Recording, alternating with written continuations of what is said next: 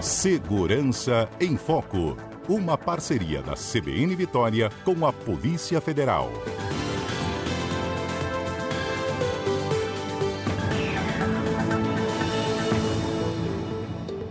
Nove e quarenta toda quinta-feira, dia de Segurança em Foco. Hoje eu vou contar para vocês o seguinte: foi até um episódio que aconteceu ontem. Agentes do Núcleo Especial de Polícia Marítima da Polícia Federal, eles interceptaram uma embarcação de quatro mergulhadores que estavam pescando em uma área que é de segurança do complexo portuário de Praia Mole, que fica em Vitória mesmo, em Tubarão. Essa abordagem foi realizada pela equipe policial a bordo de uma lancha de patrulhamento costeiro, depois que eles foram acionados pela própria segurança do terminal de Tubarão. E aí o que eu vou contar para vocês é o seguinte: não dá para pegar um barquinho e sair pescando em qualquer lugar, não, gente. Tem áreas que são próprias para manobra, para atraque. A gente vai explicar exatamente isso aqui com o Rogério Lages. Ele é agente da Polícia Federal, nos conta detalhes desta situação de ontem e outros casos possíveis. Não é isso, Rogério? Bom dia. Bom dia, Fernanda. Tudo bem? Bem, obrigada pela sua participação. Rogério, como eu falava assim, né? Não dá para você pegar um barco e sair por aí. É, na verdade é o seguinte, Fernanda, existem normas da autoridade marítima que definem quais são as áreas permitidas à navegação ou não, tá? Então é importante que aquele navegador, ao pegar a sua embarcação, ele tenha conhecimento dessa norma, né? Ele tenha uma habilitação, ele tenha uma embarcação em condições de navegar, mas principalmente ele saiba onde ele pode ir. E a gente percebeu aí ao longo dos anos, do trabalho que o NEPOM vem realizando, muitos desses navegadores eles têm ignorado algumas regras de segurança, é, principalmente estabelecidas pela Capitania dos Portos, pela Marinha do Brasil. Uhum. Nesse episódio de ontem, é, esse barco e os mergulhadores eles estavam já no complexo de Tubarão. É, o que acontece, Fernanda? Existe, existe toda uma segurança relacionada a esses complexos portuários, principalmente afeta a questão antiterrorismo, né? Depois do advento do, do ISPS Code, após o terrorismo ali das Torres Gêmeas, o Mário já conversou com vocês aqui, existe uma série de certificações que, que esses portos têm. Então, esses portos eles têm centrais de segurança, eles têm várias câmeras que monitoram a entrada de embarcações, a permanência de embarcações, a entrada de pessoas. Então, quando existe uma detecção de uma embarcação nessa área, a segurança do complexo portuário entra em contato com a embarcação e solicita que ela se afaste. Né? Caso essa embarcação ela não queira se afastar ou ela desobedeça essa ordem para se afastar, geralmente são acionados tanto a Capitania dos Portos, né, que é uma grande parceira nossa, quanto o Núcleo Especial de Polícia Marítima. Ou seja, então, uma vez que não é obedecida essa ordem, são deslocadas embarcações ou da Capitania dos Portos ou da Polícia Federal para que seja realizada a abordagem dessa embarcação. Uhum. Tem quem não obedeça, Rogério? Tem quem não obedeça. Por incrível que pareça, Fernanda, as pessoas ainda têm aquela ideia de que o mar ele está além de qualquer fiscalização, né? Como não é, vamos dizer assim, não é muito rotineira as pessoas enxergarem viaturas de, de embarcações no mar como enxergam em terra, eles acreditam que eles não serão alcançados pela fiscalização, né? Ou não serão abordados. Então não é raro, né, que essas embarcações se aproximem, pesquem e ao ser alertadas continuem pescando. O problema é que ultimamente, Fernando, no, foram investidos milhões de reais na segurança desses terminais portuários. É, por exemplo, a Vale, só para te dar um exemplo, o complexo faz parte também, é, é um, um dos portos que faz parte do complexo de Tubarão, ela possui drones que são levantados, que podem comunicar-se é, por voz com essas embarcações, que geram imagens dessas embarcações. Então, assim, os outros terminais também têm inúmeras ferramentas justamente para acompanhar, porque a ideia é o quê? É evitar o içamento, o mergulho para o tráfico de drogas ou a intrusão desautorizada nas embarcações no porto mas eles acabam por detectar essas embarcações pesqueiras também. Entendido.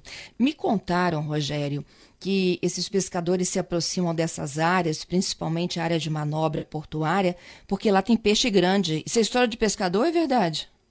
Não, isso é verdade, Fernando. Tanto na parte portuária, né, por algum resíduo do navio, a própria craca que existe no navio, a própria craca que existe nas instalações portuárias, elas servem como atratores uh, de pesca. Isso acontece muito também nas plataformas né, de petróleo. As plataformas de petróleo elas estão afastadas, elas, elas criam um refúgio para o peixe pequeno e aí o peixe grande vem atrás. Isso acontece também nos portos. E é óbvio que isso gera uma atração desses pescadores, né, em querer ir atrás desse peixe, ou por lazer, ou por necessidade econômica.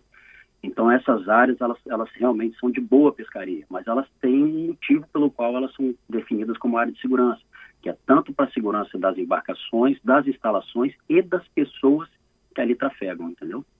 Eu, eu fico imaginando um barquinho desse pescando e um navio se aproximando. É, nós tivemos alguns Ele casos, engole, né? Isso, nós, nós tivemos alguns casos, porque, por exemplo, algumas áreas estão definidas pela Marinha, por exemplo, tanto as áreas portuárias quanto as áreas de fundeador dos navios mercantes, então a proximidade desses navios dos fundeadores também é proibido o tráfego de embarcações, as questões das plataformas, então a gente tem alguns casos que já ocorreram.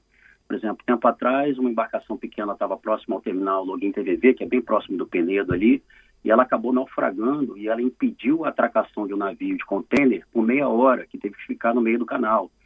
Então, quer dizer, esse é um dos casos. Um outro caso, a gente teve mergulhadores também ali no complexo de Tubarão, que estavam mergulhando, o navio estava para desatracar e acabou que esse navio não pôde fazer manobra justamente para não colocar em risco a vida dos mergulhadores que estavam onde não deveriam.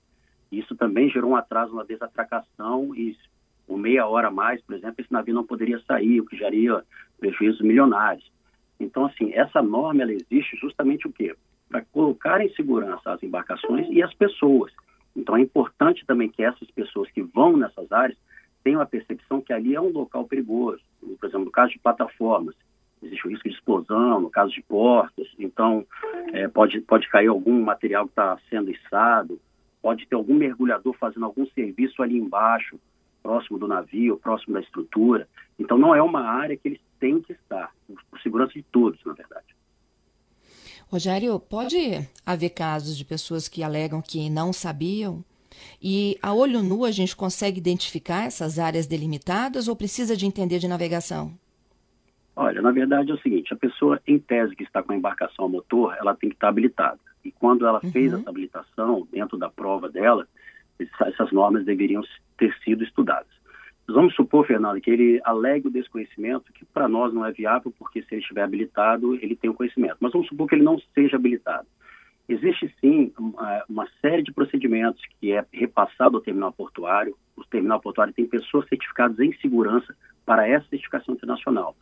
Então é feito um contato visual, é feito um contato verbal com megafones, com autovox, com drones, ou seja, mesmo que ela esteja na área e, e, não saiba que aquela área é proibida, quando o terminal entra em contato com ela e informa, ela deve se retirar.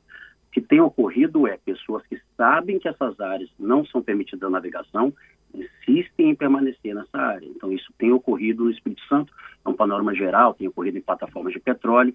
Então, é muito importante que a gente explique para essas pessoas que não é só uma desobediência da norma, mas é uma questão realmente afeta a segurança onde existe uma série de sanções que elas podem também é, decorrer desse, desse ato imprudente de estar próximo ao porto, entendeu? Nesse episódio de ontem, então, houve o alerta, chamou-se atenção e aí, por fim, tiveram que acionar vocês. Exatamente. Eles foram para baixo do cais, houve o alerta, encaminharam uma embarcação, eles estavam mergulhando. A gente foi até o local e aí, lá chegando, você percebe uma série de problemas. O piloto não era habilitado, a embarcação não estava com documento em dia, eles não possuíam colete salva-vida, então, como a gente foi o primeiro a chegar, a capitania também foi acionada e chegou logo em seguida, prestou todo o apoio. A gente conduziu essa embarcação para a capitania dos portos, onde foi feita a inspeção naval. A embarcação ficou retida até a apresentação dos documentos, o, o proprietário foi autuado, o condutor foi autuado. Ou seja, é uma área que não é para estar e que o, o Estado ele tem a capacidade plena de responder. Só para você ter ideia, Fernando, foi feita uma comunicação do terminal, prontamente a equipe do NEPOM se deslocou até o local e abordou os mergulhadores ainda no ato de mergulho. Então, assim, é muito rápido hoje essa resposta. Hoje essa interlocução com o terminal, questões afetas à segurança, ela é muito rápida. Então, a gente tem como é, chegar rápido no local, abordar essa embarcação e conduzi-la até a capitania. Uhum. É, houve apreensão da, do barco e com os mergulhadores, o que aconteceu? Isso.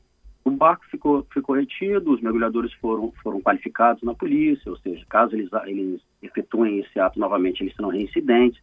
E existe uma, uma questão muito importante falar, tá, Fernanda? Existe um artigo, que é o artigo 261 do Código Penal, que ele tipifica esse tipo de ação, tá? Ele diz o seguinte, expor a perigo embarcação ou aeronave própria, ou seja, dele mesmo, só em colocar a embarcação dele em risco numa área dessa, ele já está cometendo um crime, tá?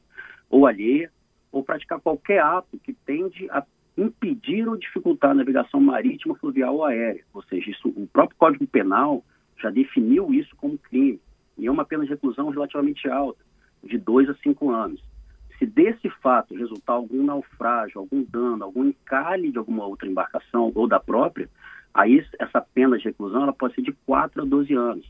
Então a gente teve esse primeiro caso que eu citei de mergulhadores na Vale que atrasaram a desatracação do navio, ou seja, elas impediram ou dificultaram a navegação, eles estão respondendo justamente por esse artigo 261, entendeu? Entendido. Ô Rogério, obrigada, viu, pelas suas explicações. Eu acho que quem não sabia agora já não pode dizer que não sabe mais. Exatamente, Fernanda. Te agradeço. Bom, Bom trabalho para vocês Fernanda, aí. E estamos sempre à disposição de vocês aí, tanto a Polícia Federal Muito quanto obrigada. a